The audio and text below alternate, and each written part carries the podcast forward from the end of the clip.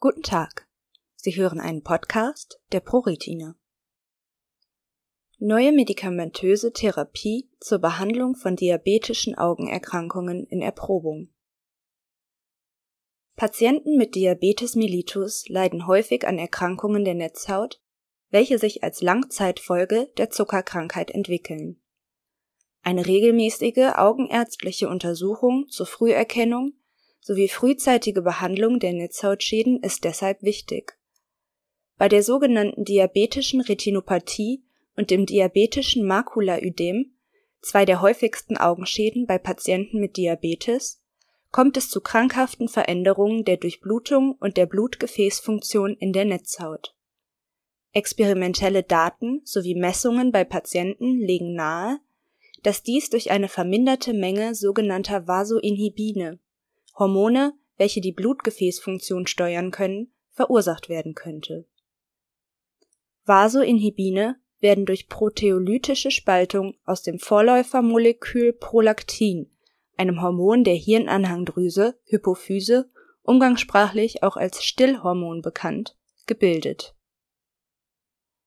Levosulpirid steigert Prolaktinbildung ein mexikanisch-deutsches Team aus Wissenschaftlern und Ärzten hat nun eine klinische Studie initiiert, in der diese Erkenntnisse umgesetzt werden und eine neue medikamentöse Therapie erprobt wird, mithilfe derer die mutmaßlich in der Netzhaut vorliegende hormonelle Störung behoben werden könnte.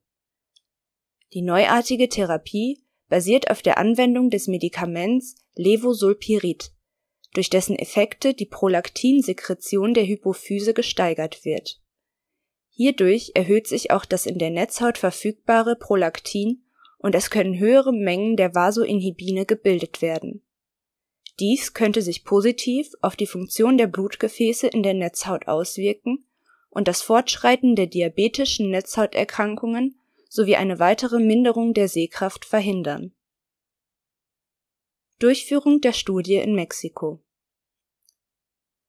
Die Behandlung der Studienpatienten wird in Mexiko in Zusammenarbeit mit verschiedenen Institutionen dortiger Universitäten durchgeführt.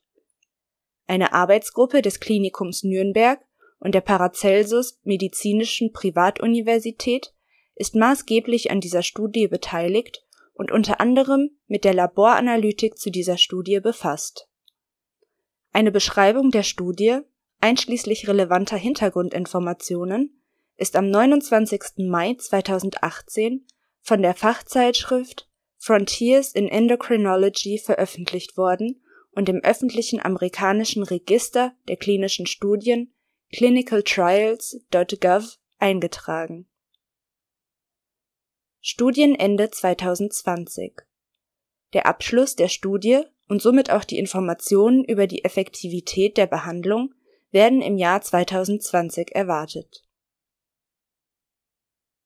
Weitere Informationen zur ProRetina finden Sie auf unserer Homepage unter www.pro-retina.de.